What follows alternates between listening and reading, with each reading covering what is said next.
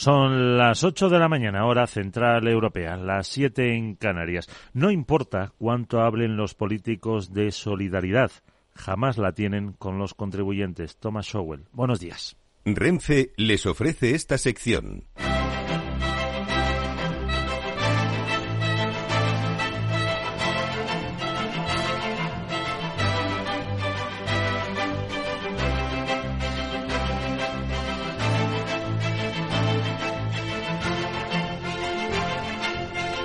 Capital, la Bolsa y la Vida.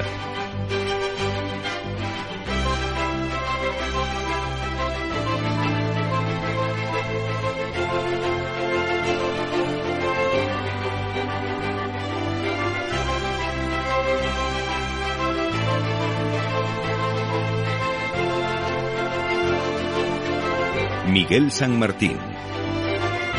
Jueves 28 de diciembre, un día en el que ya tenemos moviéndose al futuro del IBEX 35 y le hace con un avance de casi el 0,2% a los 10.140 puntos. El del Eurostock 50 sube pues prácticamente el doble, un 0,37%, un 0,15% el del S&P 500 en un día en el que se ve tranquilidad, no hay tensiones en los mercados, no en mano el índice de volatilidad eh, que vemos en las pantallas de CMC Market está en mínimos, está en 13,92, totalmente plano, una tranquilidad que tampoco se eh, rompe en el mercado de las eh, materias primas con el crudo West Texas y el Brent subiendo muy poquito, plano, 74,25 de referencia en Estados Unidos, 79,75 el Brent en Londres, ni tampoco en las divisas donde el euro recupera posiciones respecto al dólar y está en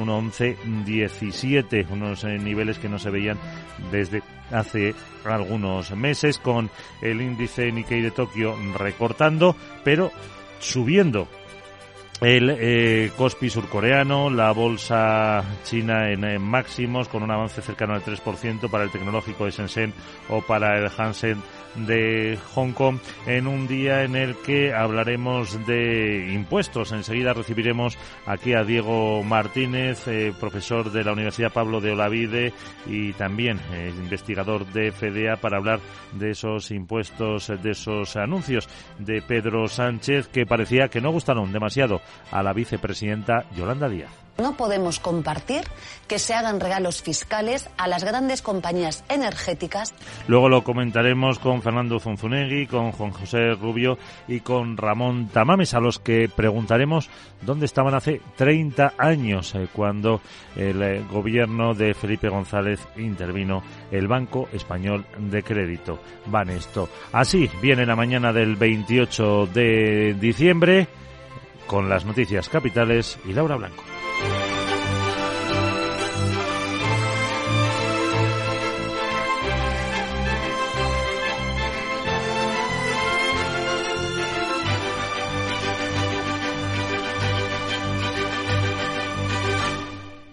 Renfe les ha ofrecido esta sección. Mario, que eso de que no te da tiempo a pillar el tren. No te preocupes, que lo he mirado y hay un tren cada hora. Así que nada, salsero, duchita fría, cafetito para la resaca y ya te estás viniendo que está tu ahijao y toda su clase esperándote. Niños, saluda al Tito. ¡Tito! En Renfe tenemos la mayor frecuencia de trenes de este país. Nadie te da más. No todos los trenes son como Renfe. Renfe, tu tren. El broker CMC Markets patrocina las noticias del día.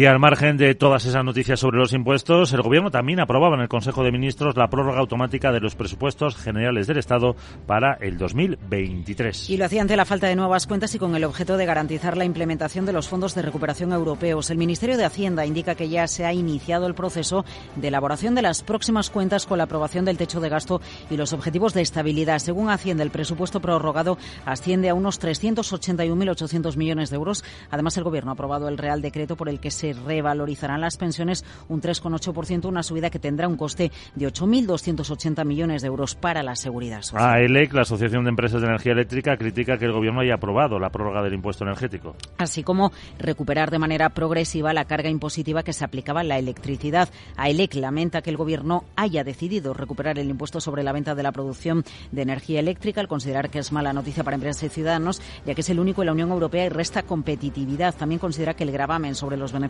extraordinarios es también único en toda la Unión Europea y además dificulta las inversiones. Y la Asociación Española de Banca y la CECA también rechazan la extensión del gravamen temporal al sector bancario. Ambas patronales señalan en un comunicado conjunto que la decisión de extender el gravamen tiene efectos negativos sobre la generación del nuevo crédito, la creación de empleo, el crecimiento económico y la estabilidad financiera en un contexto de incertidumbre económica internacional. Insisten que afectan negativamente a la competitividad del sector bancario y la confianza del país, dado que los inversores demandan estabilidad jurídica, previsibilidad de las normas y transparencia. Recuerdan que el Banco Central Europeo también ha advertido sobre los potenciales efectos negativos de este tipo de gravamen. El hasta ahora presidente de Paladores, Pedro Saura, será el próximo responsable de Correos. Su puesto lo ocupará Raquel Sánchez, ex ministra de Transporte. El nombramiento de Saura deberá ser aprobado hoy jueves por el Consejo de Administración de la SEPI. Posteriormente será el Consejo de Correos el que debe aprobar el nombramiento del que fuera también secretario de Estado de Transportes. Correos es la mayor empresa pública española, con casi 50.000 trabajadores y una facturación de casi 2.000 millones de euros, pero también con pérdidas que en 2022 superaron los 215 millones de euros, más del doble que un año antes de sustituir a Saura al frente de Paradores, entidad pública que gestiona cerca de un centenar de alojamientos, se va a encargar Raquel Sánchez. Es una empresa pública saneada que en 2022, Paradores, no Raquel Sánchez, una empresa pública que en 2022 ganó 11 millones de euros. Y también cita para hoy, Telefónica y sindicatos se reúnen para previsiblemente a mediodía aprobar el ERE y el convenio colectivo de la compañía. El sindicato UGT ya ha ratificado por unanimidad la propuesta final de la operadora sobre el expediente de regulación de empleo en España con 3.421 afectados y nuevo convenio colectivo que incluye la jornada laboral de 36 horas semanales. Telefónica y sindicatos llegaron el pasado 21 de diciembre a un principio de acuerdo entre ambos aspectos. Gracias, Laura. Ahora te dejo con eh, Diego Martínez, pero antes hay que saludar a Sarabot. Buenos días. Muy buenos días. Te recuerdo que tú da es jueves y te cuento que en España el Instituto Nacional de Estadística publica el índice de comercio al por menor de noviembre y el Banco de España actualiza la información sobre los depósitos acumulados hasta finales de noviembre por los clientes de bancos y cajas. La Unión Europea publica su informe semanal sobre los precios de los carburantes. En Estados Unidos se publican las peticiones semanales de subsidio por desempleo inventarios mayoristas, ventas de viviendas pendientes e inventarios de crudo y destilados. No te preocupes Miguel que no te voy a hacer ninguna broma del día de los intotences, inocentes, inocentes, Eso. jeje, porque ahora vamos a escuchar al investigador de Fedea para que nos hable de los impuestos, sobre todo el de las energéticas. Le preguntará Laura si me afecta a mí. Si Claro. me van a poner esa tasa, como sea verdad ya Laura. te digo que el Muñoz no me vuelve a sacar, jeje. Bueno ahora nos enteramos. Chao. Chao, Sara.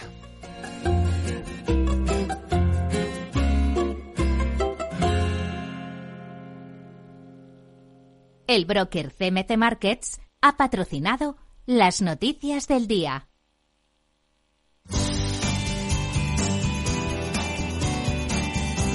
A las 8 y 8 conocemos cómo se circula por las carreteras del país. Nos vamos hasta la Dirección General de Tráfico. Jaime Orejón, ¿qué tal? Muy buenos días. Muy buenos días. A esta hora, afortunadamente, situación fluida y cómoda en toda la red de carreteras del país. No hay ninguna incidencia que complique la circulación, aunque eso sí, como siempre, desde la Dirección General de Tráfico tenemos mucha precaución al volante.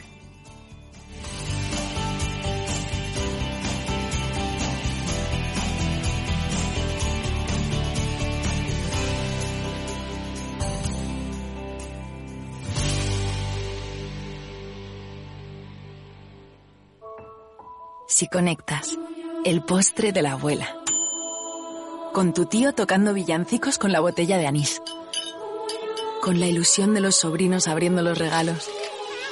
Tu Navidad se vuelve mucho mejor. Conectar energías con los tuyos mejora tu Navidad. Conectar energías todo el año mejora tu vida. Repsol te desea unas felices fiestas. Inversión inmobiliaria acompaña al mercado inmobiliario en este nuevo ciclo. Todos los jueves de 10.30 a 13 horas, el inversor encontrará las claves para realizar su mejor inversión. La mañana de los jueves en Capital Radio tomamos el pulso al sector inmobiliario. Noticias, análisis de mercado y debates donde los protagonistas del sector podrán contar en primera persona los retos a los que se enfrenta el ladrillo. Inversión inmobiliaria pone la voz al sector inmobiliario. Aquí, en Capital Radio.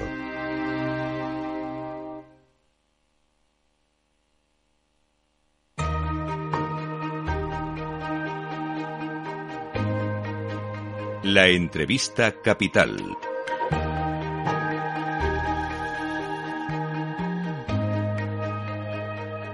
Laura Blanco.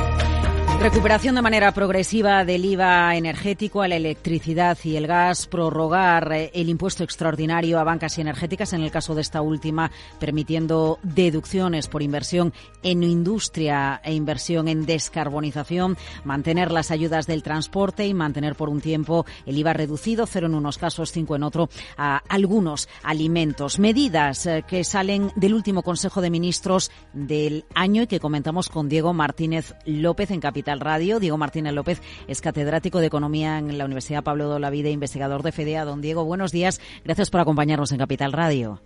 Hola, buenos días. Gracias a vosotros. Eh, bueno, de todas las medidas, porque vaya Consejo de Ministros hemos tenido eh, este, este miércoles, el último del año, ¿cuál es la, la que más beneficia a la economía española? Yo creo que de manera generalizada el mantenimiento del IVA reducido, es decir, el IVA se queda todavía por debajo de lo que de lo que tenía antes de en algunos productos, en los productos seleccionados, por por debajo de lo que tenía antes de, de las primeras del primer paquete de medidas y quizás sea por su generalidad, luego podemos discutir si es o no más o menos adecuada, pues sería la más la más generalizable, la más eh, abundante, por decirlo en términos coloquiales. Abre un melón, efectivamente. Usted lo sugería, ¿no? En su respuesta y es el hecho de que es necesario que, las ayudas y todos los organismos nacionales, ¿no? Por ejemplo, el Banco de España han insistido en la importancia de que las ayudas sean eh, progresivas. Un IVA reducido eh, beneficia, por supuesto, a las rentas más bajas, pero la idea sería beneficiar en un momento eh, de dificultad a las rentas más bajas. Las rentas altas no lo necesitarían.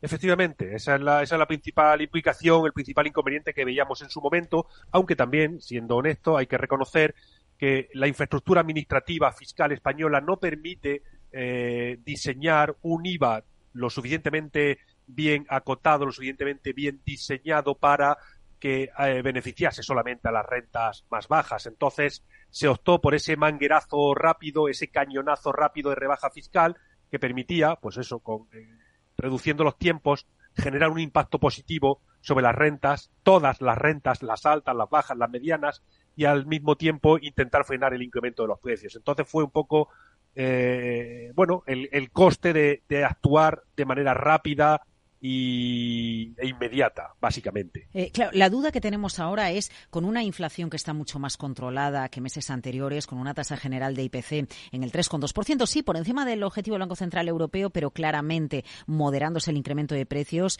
¿es necesario que mantengamos medidas que se pusieron encima de la mesa precisamente eh, ante un evento extraordinario de inflación?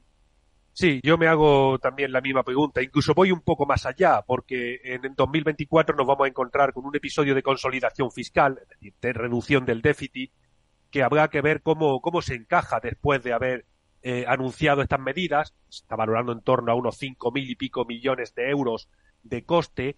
Y claro, en 2024 hay que reducir el déficit un 1% del PIB. Entonces, a lo que usted comentaba, ya la inflación no es la que había antes. Hay que ajustar comportamientos al nuevo nivel de precios, eso es cierto.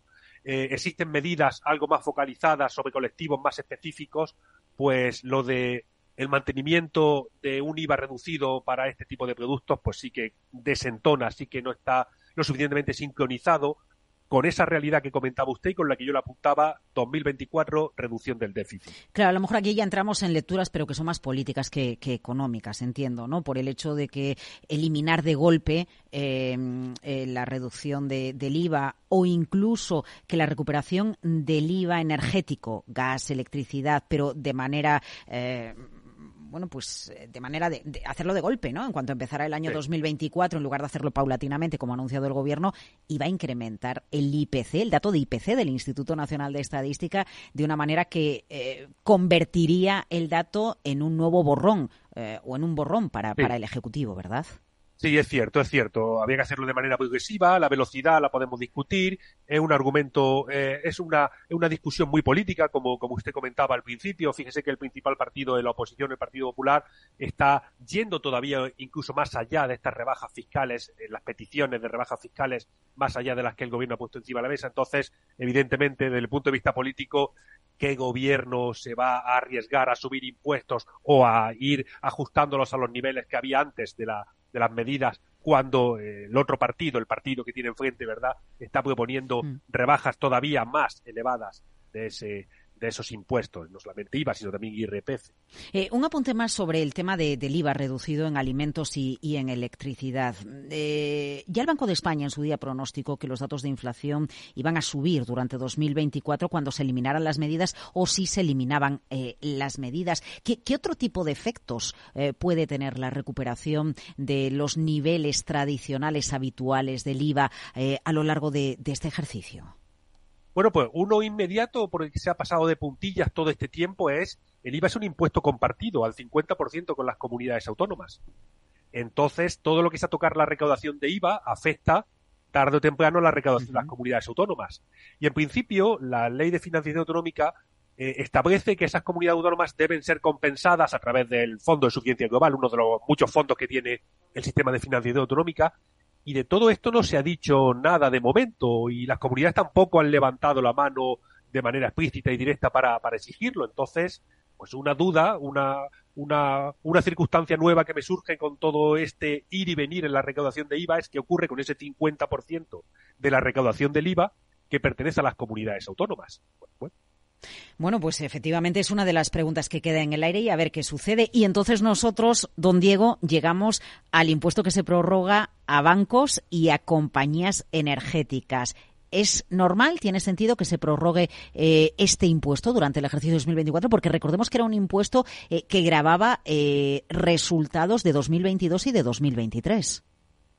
Sí, fueron impuestos muy contestados en su diseño y en, hmm. su, en su lógica inicial. Además, se establecieron no como impuestos, eran unas prestaciones tributarias eh, temporales, eh, además con algunos eh, errores de diseño que fueron puestos de manifiesto en su momento, principalmente en el caso de las entidades de crédito por el Banco Central Europeo, pudiendo deteriorar la solvencia de los bancos y luego, basándose en un, en un, argumento que desde FEDEA llegamos a poner de manifiesto, el argumento de los beneficios extraordinarios. Bueno, pues los beneficios extraordinarios no solamente se encuentran, si nos ponemos rigurosos, en el sector energético y en el sector eh, bancario.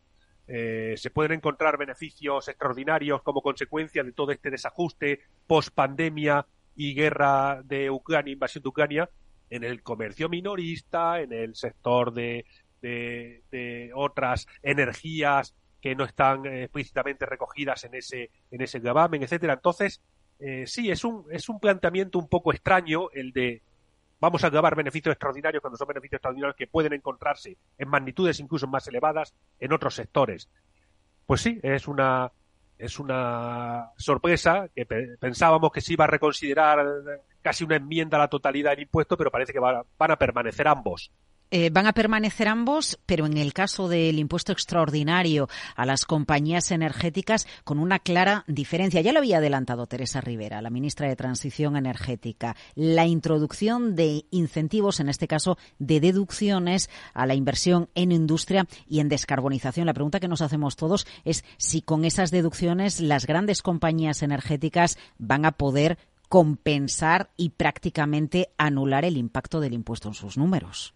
Sí, esa es una pregunta que tienen que estar haciéndose hoy, siguiendo la lectura del, del, boletín oficial, de la publicación del Real Decreto en, el boletín oficial, que ocupa varias páginas este aspecto en particular, porque es lo que en economía llamamos un second best, es decir, una vez que se introduce una distorsión, algo que, que, que, rompe la secuencia eh, de negocio de un sector, como fue el impuesto sobre el, sobre el, eh, gravamen extraordinario sobre las empresas energéticas, eh, ahora se introduce una segunda distorsión un second best, una, un intento de corregir quizás excesos de ese impuesto y que pueden ir, que pueden funcionar en el sentido contrario, pueden ir en sentido contrario y que, bueno, pues la pregunta es esa, hay que hacer los números para ver si puede ir tan allá, puede caminar en sentido contrario tan lejos como para neutralizar el primer impacto distorsionante del impuesto. Entonces, vamos a ver cómo queda la cosa. Hay que echar los números porque es bastante densa la normativa que se ha publicado en torno a la deducción que se permite en ese impuesto. Ya entiendo que, está estudiado. Bueno, aquí también volvemos otra vez a la lectura política, Diego, porque después de, los mensajes que había lanzado el presidente de, Repsol ¿no? y la advertencia de llevarse a otros países inversiones, bueno, pues aquí lo que da la sensación es el impuesto se mantiene, eh, pero realmente las deducciones van a permitir que como haya una inversión extraordinaria con motivo de la necesidad de transición energética y de todos los proyectos que tiene en marcha nuestro país, ¿no? Con el PENIEC, bueno, pues que al final la realidad del impuesto eh, nos lleve a una recaudación ridícula, mínima. Sí, sí, ese riesgo está encima de la mesa, cierto. Lo mismo ese second best, que ese, ese dar un paso en una dirección, establecimiento del impuesto, y dar un paso en sentido contrario, la introducción de esa deducción, eh, pues posiblemente pueda quedar, no, no sea la primera vez que, ha ocurrido, ese un pasito hacia adelante, un pasito hacia detrás y la recaudación completamente en el aire. Pues no, no lo descarto, eh, ya le digo, necesitaría hacer las cuentas, necesitaríamos hacer las cuentas con todo el detalle de estas eh, deducciones que han, incluido, que afectan a determinadas inversiones en determinados activos, etcétera. Y bueno, habría que verlo con detalle. Eh, en definitiva, para este ejercicio 2024 que estamos a punto de empezar, el diseño de las medidas de este Consejo de Ministros permiten compensar ingresos con gastos, o mejor dicho, ingresos con la menor recaudación procedente de la prolongación de, medidas como el IVA reducido o incluso la bonificación del uso de transporte público, la subvención?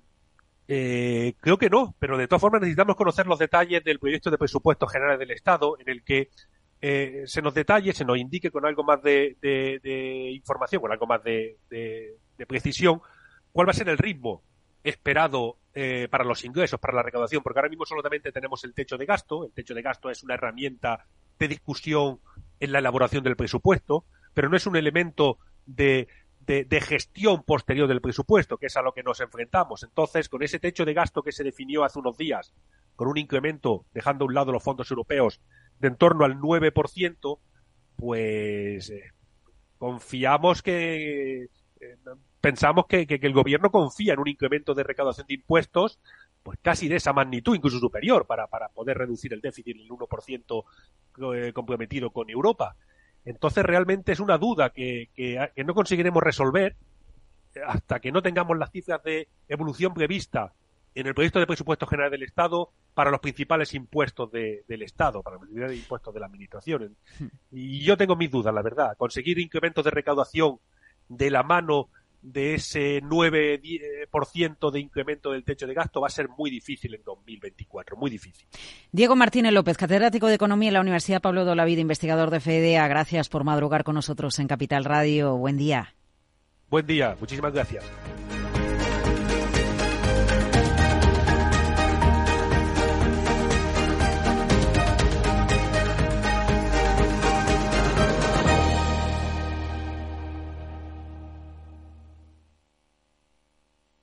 Tío, ya estoy en el tren. A ver si tengo suerte y llego tarde, ya sabes. 30 minutillos y me ahorro el billete. No creo que en media hora me pierda mucho allá en el pueblo. Como mucho al Paco contando por enésima vez cómo conoció a la Juani. Con el compromiso Renfe de puntualidad, si tu tren AVE se retrasa más de 15 minutos, te devolvemos el 50% y el 100% si se retrasa más de 30. Normal que alguno prefiera llegar tarde. Nadie te da más. No todos los trenes son como Renfe. Renfe, tu tren. Si quieres conocer mejor las empresas con las que trabajas, empieza por Informa.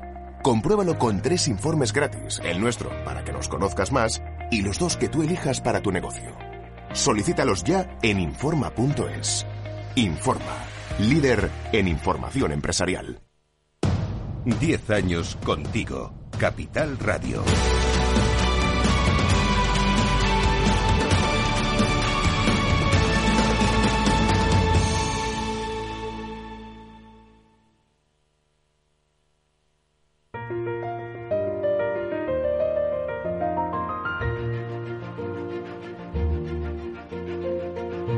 Gran tertulia de la economía, solo en Capital Radio.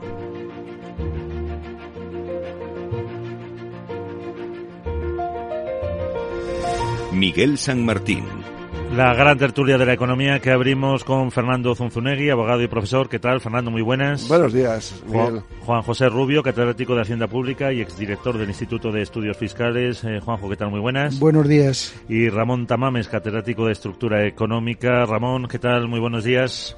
Buenos días, Miguel, y además con un cierto dolor, aunque fue una vida totalmente realizada porque nos ha dejado Jacques Delors que fue el gran impulsor de la Unión Europea con el con el, la moneda única y otras muchas cosas. que descansen en paz. Estuvo en España muchas veces y yo asistí al día en que en el monasterio de Yuste, en los ámbitos de Carlos V y primero de España, eh, se le entregó la medalla europea máxima que tenemos aquí por estos pagos. Efectivamente, y también falleció ayer Wolfgang Schäuble, que era eh, o que fue el ministro alemán de Economía que lidió con la crisis económica de 2007-2008 y luego fue presidente del Parlamento del Bundestag, del presidente del Parlamento alemán. Bueno, eh, continuación un poco de la entrevista capital eh, sobre eso, ese decreto del gobierno, la prórroga sobre todo impuestos a la banca, eh, la modificación, prolongación del impuesto a las energéticas. Eh, ¿Qué les parece, Juanjo? Bueno, pues vamos a ver, eh, entraría dentro. Pues si no entra nadie, dentro yo. Juanjo. vamos a ver, yo creo que es una mezcla, diría un cursi, es un mix de políticas, pero que favorece, digamos, la situación de de, de, coyuntural. Aunque hay que completar eso, Miguel, con toda una serie de medidas que se han tomado también. Y a mí me da la impresión de que mantenemos medidas contra la crisis eh, pasada, no pasada del todo, desde luego, de Ucrania y de la pandemia. Eh, mantenemos medidas de crisis pensando en que puede haber disolución de las cámaras antes de los cuatro años, desde luego, y mantener al electorado con unas medidas que favorecen a grandes cantidades de público, por ejemplo, el transporte para los estudiantes, para los Sí, pero ojo, al final no es gratis como quería Yolanda Díaz. Y todo lo demás. Yo creo que se mantiene por eso principalmente. Y que tenemos elecciones en mayo, europeas, tampoco hay que olvidarlo, Ramón. las elecciones, eso. Eh, Juanjo. no, y las eh, autonómicas, que son más importantes desde el punto de vista de lo que es el reparto de cargos políticos dentro del Estado. Sí. Así bueno, luego hablamos de reparto de cargos con Yolanda, digo con Yolanda, con Raquel Sánchez y, y Pedro Sabras. Eh, a ver, eh, el abatimiento de las medidas fiscales había que hacerlo sí o sí. El tema es fundamentalmente dos cuestiones. En primer lugar, cómo se articulan estas medidas, porque una cosa es el Real Decreto Ley y otra cosa es cómo se van implementando a partir de las órdenes ministeriales de desarrollo, etcétera, etcétera, y luego su aplicación temporal. Evidentemente, eh, el impacto que puede haber en toda esta dinámica es que puede haber un repunte de la inflación importante. O sea, en función de cómo se retiren eh, las bonificaciones al IVA, de la electricidad, al gas. Eh, bueno, el gas sube el 21 claro, por eso. O sea, cómo se articule todo esto, nos podemos encontrar con que puede haber incluso hasta un punto porcentual de incremento en la inflación estimada. Y, en, eh, ¿Y peligraría el eh, objetivo de déficit del 3%? No, no, no eh, yo entiendo que no eh, en función, en este caso, de cómo se comporte el gasto público, porque lo que es evidente es que el ajuste presupuestario, tal y como está planteado, descansa básicamente en los impuestos. O sea, eh, no hay que perder de vista que, desde el punto de vista de la recaudación, la elevación del tipo impositivo, la recuperación del tipo impositivo del IVA en luz, en gas y en otras en materias primas, perdón, en, en, determinado tipo de alimentos, pues supone un, un impacto importante desde el punto de vista recaudatorio y luego pues mantenemos ya como algo eh, estructural impuestos a la banca, impuestos eh, energéticos. O sea, que realmente el ajuste presupuestario y todo el cumplimiento de las reglas fiscales para el año 2024 no viene desde la racionalización del gasto público, sino viene desde el incremento en la presión fiscal al conjunto de los ciudadanos. No olvidemos que seguimos sin deflactar la tarifa del IRPF en una situación de inflación relativamente alta. La previsión que tenemos para el año 2023 sería de una inflación del 3,6-3,7%. Eh, en expectativa de ver qué ocurre con las medidas y cómo afectan eh, esa subida eh, los impuestos fundamentales. La IREF recomendó quitarlas, de hecho. Eh, Fernando. Sí. son medidas justificadas que vienen a, acreditar un fracaso de la política económica del gobierno. Lo que viene a decir es que estamos en crisis, seguimos en crisis, que el gobierno no ha logrado recuperar nuestra economía y, por tanto, se mantienen unas, economía, unas medidas sociales. Y hay otra cuestión importante, y es que los dos sectores eh, castigados, castigados por el gobierno, que eran el eléctrico y la banca, ahora el eléctrico se salva y, el único sector que ahora claramente es penalizado es la banca. Ramón. Bueno, y además, como has dicho, se mantienen las medidas sociales medidas antidesahucios, por ejemplo, el tema de las líneas de avales, el tema también de los transportes en combinación con comunidades autónomas y ayuntamientos. Todo eso es lo que decíamos antes que es una panoplia de, de actividades fiscales y mercantiles que favorecen indudablemente a la gente de ingresos más bajos y es una preparación ex ante, valga la redundancia, de unas posibles elecciones, como habéis dicho muy bien, no solamente las generales si el gobierno no resiste, que parece que quiere resistir, sino de las eh, europeas y las autonómicas que vengan también en el año 24, me parece. ¿Eh? Eh, pero sobre, sí, pero sobre esas ayudas, mm, al final, eh, la crítica del PP, por ejemplo, al transporte, la hacía aquí Juan Bravo, el vicesecretario de Política Económica del Partido Popular, decía, decía esto aquí en el balance con Federico Quevedo el transporte se va a hacer gratuito, sin discriminar y sin tener en cuenta los que más tienen, los que menos tienen, resulta que no hay posibilidad de rebajar el IVA para las familias con rentas más bajas y sin embargo no hay ningún problema para que viaje gratuitamente aquellos que tienen mayor capacidad económica, que yo creo que son los primeros que comparten ayudar como el concepto de solidaridad, ayudar a aquellos que peor lo están pasando. Eso es un poco lo que decía Ramón, que al final eh, no se ha impuesto la propuesta de Yolanda Díaz de que fuera gratuito para eh, desempleados, para jóvenes y para discapacitados. Pero, hay que cuidado con ese tipo de mensajes que eh, entran dentro del populismo fiscal también. O sea, vamos a ver, es muy difícil discriminar colectivos en función de la renta para este tipo de medidas, porque, mm, bueno, pues no hay datos significativos ni tampoco está claro dónde está el nivel de renta a partir del cual se pueden dar este tipo de ayudas o quitarlos. Entonces, eh, lo que hay que hacer es intentar objetivar este tipo de medidas a colectivos eh, eh, grandes donde haya realmente necesidades concretas. Pero en cualquier caso, yo lo que creo, sinceramente, es que este tipo de medidas, este tipo de medidas, lo único que hacen es distorsionar el conjunto de decisiones económicas del conjunto de ciudadanos, que está bien en determinadas circunstancias excepcionales como las que hemos vivido, pero que poco a poco hay que eh, abatirlas porque lo que están haciendo es de alguna manera, repito, distorsionar lo que es el funcionamiento cabal del mercado. Y a partir de ahí lo que necesitamos fundamentalmente es que haya un incremento en la productividad en la economía española, que haya eh, una reducción del, alto endeudamiento tanto público como externo eh, en nuestro país y que realmente eh, abordemos las reformas estructurales que este país necesita, que van desde una reforma del sistema tributario, ya que estamos hablando de impuestos, hasta reformas importantes desde el punto de vista del control del gasto público, como puede ser una reforma cabal y real de las pensiones o cuestiones que afectan a los temas regulatorios, que realmente suponen una intrusión en el funcionamiento correcto del mercado y que desincentivan las inversiones tanto a nivel interno como internacional. Estas medidas bueno, y ahí Juanjo, y ahí Juanjo se nos ha pasado, quizá se nos ha pasado el tema de la prolongación de la seguridad social para los parados de larga duración que ya han acabado sus eh, sus eh, ayudas iniciales. Esa es una parte muy importante que está en 700 euros después de la batida que dio la, la señora Yolanda. Y luego también tenemos otras cosas por ahí de, de, apoyo a, los votantes jóvenes.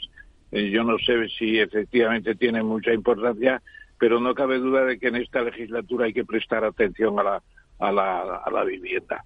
La vivienda en algunas regiones de España ha llegado a límites imposibles.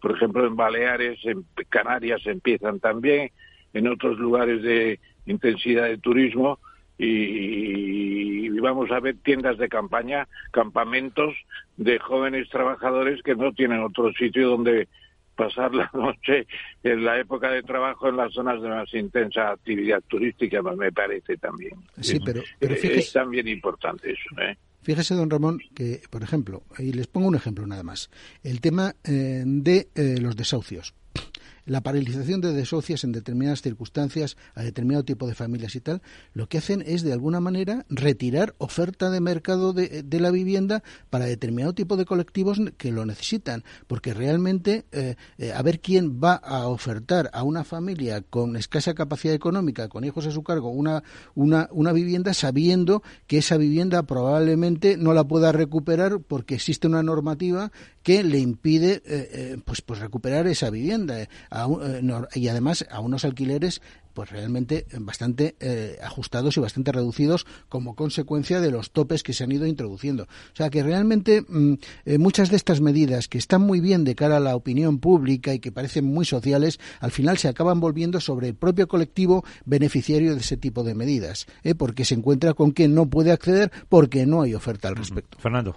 Sí, bueno, este era el comentario que quería hacer, que una cuestión es la política fiscal y otra es eh, hacer recaer en, la parte privada, en, los propietarios, eh, medidas sociales, como es el que eh, tengan una vivienda, no cobren el alquiler y mm, no puedan desahuciar a, la familia. El efecto es el que decía Juan José, que que estas personas están empujadas por el gobierno a la tienda de campaña porque no hay viviendas.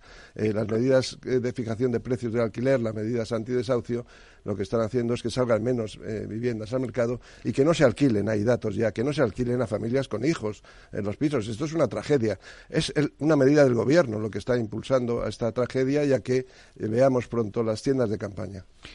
pues porque, no hay que olvidar. entrar lo que podríamos llamar el reto demográfico, porque si tú no ofertas en el mercado algún tipo de vivienda accesible, la gente ni se casa ni se rejunta, se queda con el, el papá y la mamá, y es una cosa tremenda, ¿no? Porque eh, eso es eh, la decadencia de un país. Eh, una, una, una demografía declinante como la que tenemos en España es una verdadera un verdadero freno a las cuatro ruedas. Y eh. además vamos a ver las, las, inmigraciones. Nosotros tenemos la cantera de Hispanoamérica. Indudablemente, ningún país tiene una cantera como esa, que nos vienen ya preparaditos a los 22 años a trabajar directamente sin tener que haber ido ni a la escuela ni a la universidad, si me apuras, ni tampoco a... Pues bueno, pues eso es una, una bicoca en cierto modo para nosotros pero tampoco podemos fiarlo todo a un crecimiento. El 23% de los niños que nacen en España son de madres extranjeras extranjeras, incluyendo las iberoamericanas, que no, normalmente no podemos llamar extranjeros porque les protege el artículo 1 de la Constitución de 1812, cuando dice que eh, la, la, la acción española es la reunión de todos los españoles de ambos hemisferios, ¿eh? Así que el, hemisferio americano también cuenta. Bueno, hacemos una pausa y seguimos.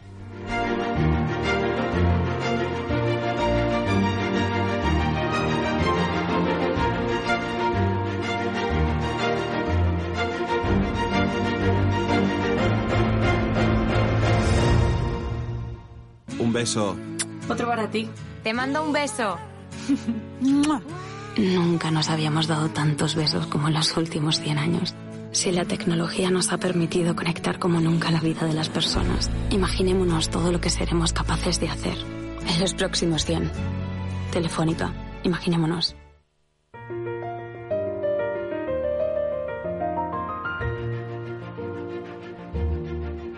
Estás escuchando la gran tertulia de la economía. Las bolsas europeas que van a abrir con subidas del 0,26% para el Eurostock 50, un 0,13 el IBEX 35. Si inviertes en bolsa, esto te interesa. XTB, tu broker con más de 15 años en España, tiene la mejor tarifa del mercado para comprar y vender acciones y ETFs. No pagues comisiones hasta 100.000 euros al mes. Si inviertes en bolsa o quieres empezar, más sencillo e imposible. Entras en xtb.es, abres una cuenta online y en menos de 5 minutos compra y vende acciones sin comisiones. Además, con atención al cliente las 24 horas del día. ¿A qué esperas? Miles de clientes ya confían en xtb.es. Un broker, muchas posibilidades. xtb.es. A partir de 100.000 euros al mes, la comisión es del 0,2% mínimo 10 euros. Invertir implica riesgos.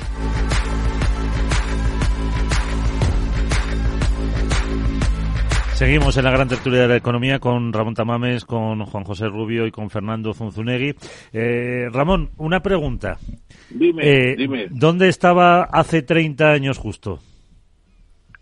Hace 30 años era el año, ¿qué año era? 28 de diciembre de 1993.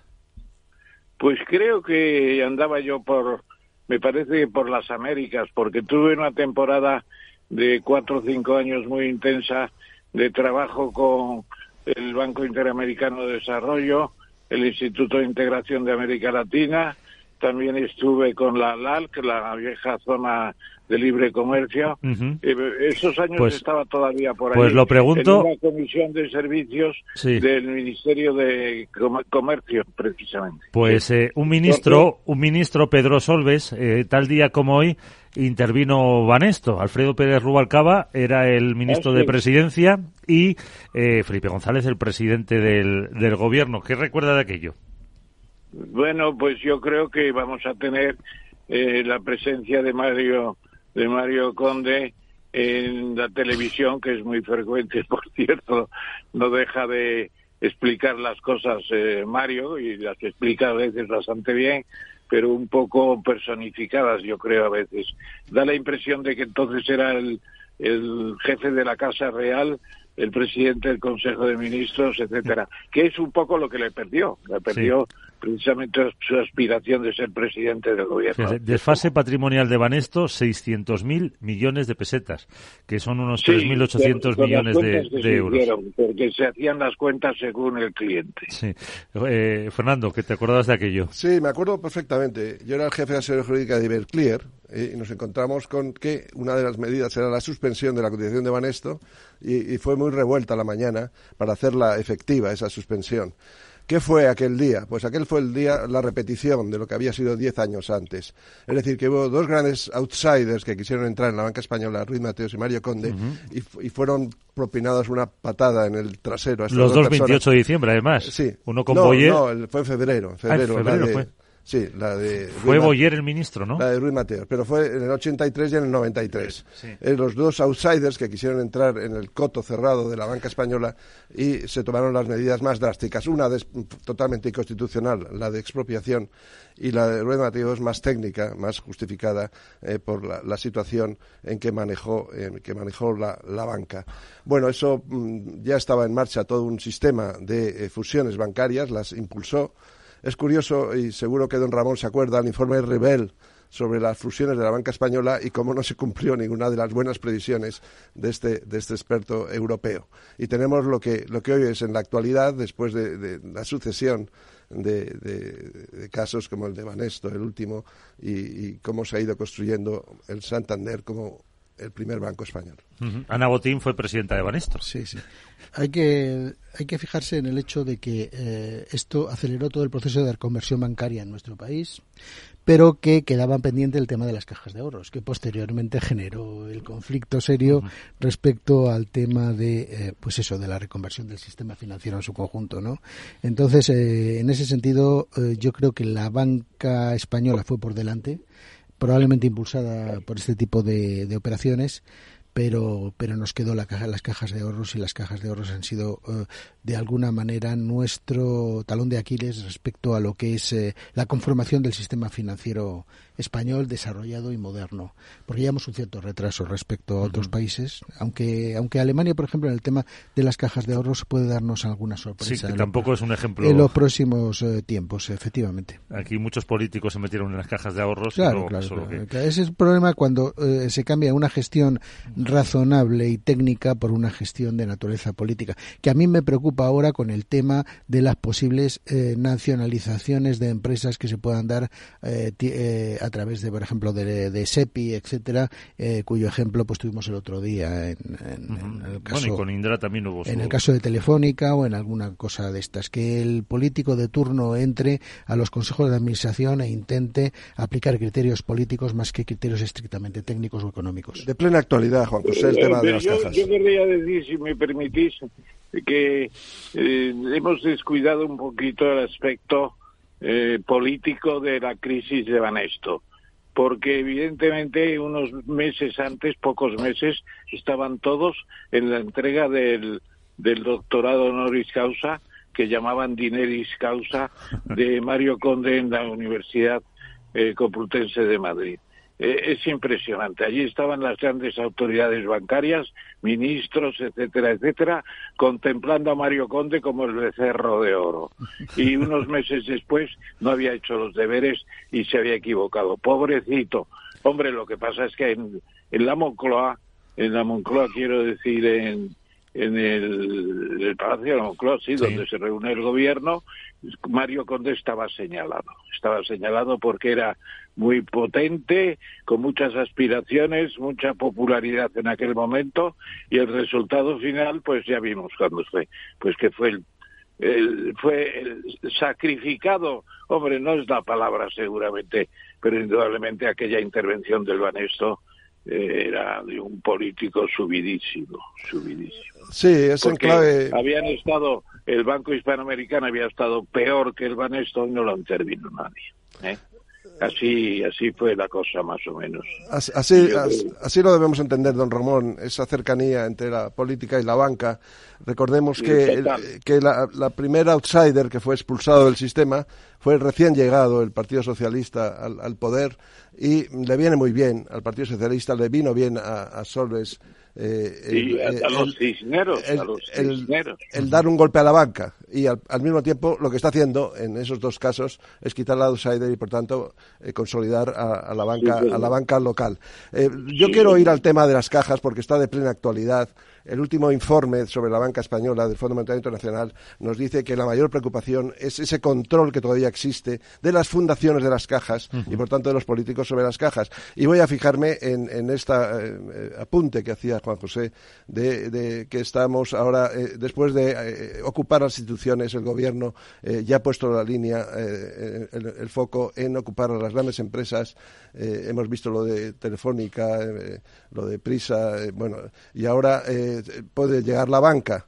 Eh, y aquí tenemos un, remanente, eh, una, herencia, y es que eh, CaixaBank, a través de la Fundación, y con el 10% todavía de las cajas a través del Gobierno, tenemos aquí un control. Entonces, eso es una situación que el Fondo Monetario internacional nos avisa, hay que vigilar y esa, esa tentación eh, que desde luego desde la extrema izquierda de Sumar eh, se, se, plantea y es volver a, las cajas de ahorros y, con la lamentable historia que nos ha traído la intervención política en los consejos de administración de las entidades de crédito. Hombre, la banca pública que han reclamado ellos. Claro, eh, pero entra dentro de la filosofía, digamos, estatalista de partidos como Sumar, que no dejan de ser partidos comunistas. Y partidos comunistas son estatalistas, intentan de alguna manera el control de la economía y eh, bueno en esas estamos o sea realmente el proceso es un proceso en el cual el peso del sector público va ganando ¿Quién ha creado en los últimos tiempos empleo en este país? Fundamentalmente el sector público. Por lo tanto, quiere decirse que más del 50% de las decisiones económicas en este país las toma el sector público. Por lo tanto, estamos hablando de una economía estatalizada y eso eh, de alguna manera nos puede pasar factura en un contexto de economías de mercado en la que nos movemos. Y a partir de ahí pues tendremos que sufrir las consecuencias. Y estamos sufriendo las consecuencias ¿eh? en términos de en términos de pérdida de eh, pérdida de PIB per cápita en relación a los países mm, nuevos e incorporados a la Unión Europea. reconoceréis que estamos ante un auténtico milagro español porque llevamos un mes de diciembre que lo raro es ir a trabajar, lo normal es que haya puentes, y eso todo el año. Y además con reducciones ahora de la jornada laboral, subida del SMI, etcétera, Y sin embargo la cosa sigue marchando. Habrá que revelar con V, naturalmente habrá que revelar qué está pasando en la economía española. Bueno, porque este es un país en que la tensión de trabajo en términos laborales y en términos de ingresos por trabajo pues pues habría que profundizar mucho para saber qué está pasando porque es que tremendo tremendo tremendo ¿eh? hoy se han publicado sí, hoy se han publicado datos de absentismo laboral que realmente son preocupantes ¿eh? y que de alguna manera lastran de nuevo la productividad de nuestro país. O sea, mm, en comunidades como... Eh, eh País Vasco es la que más tiene, casi el 20%. Eso es, es, es, que estamos hablando de que el 20% de la fuerza laboral eh, no está yendo a trabajar. ¿eh? En otras comunidades como Cataluña también o Navarra... Cataluña y Navarra el 10, está el 15, perdón. O sea, esto hay que pensarlo, hay que ver un poco cómo, pues, cómo está ocurriendo. Señores, que nos vamos. Fernando, Juan José, Ramón, muchísimas gracias por estar una semana nada más. Y feliz año. Feliz año. Feliz año. Adiós.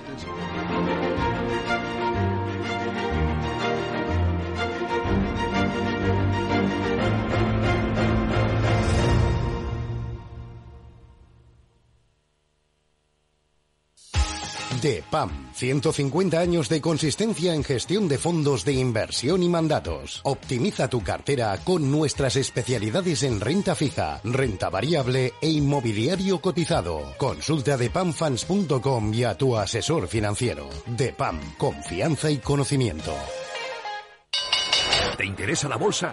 Compra y vende acciones o ETF sin comisiones hasta 100.000 euros al mes. ¿Has oído bien? Sin comisiones. Más de 550.000 clientes ya confían en XTB. Abre tu cuenta totalmente online. Un broker, muchas posibilidades. xtb.com. A partir de 100.000 euros al mes, comisión del 0,2%, mínimo 10 euros invertidos.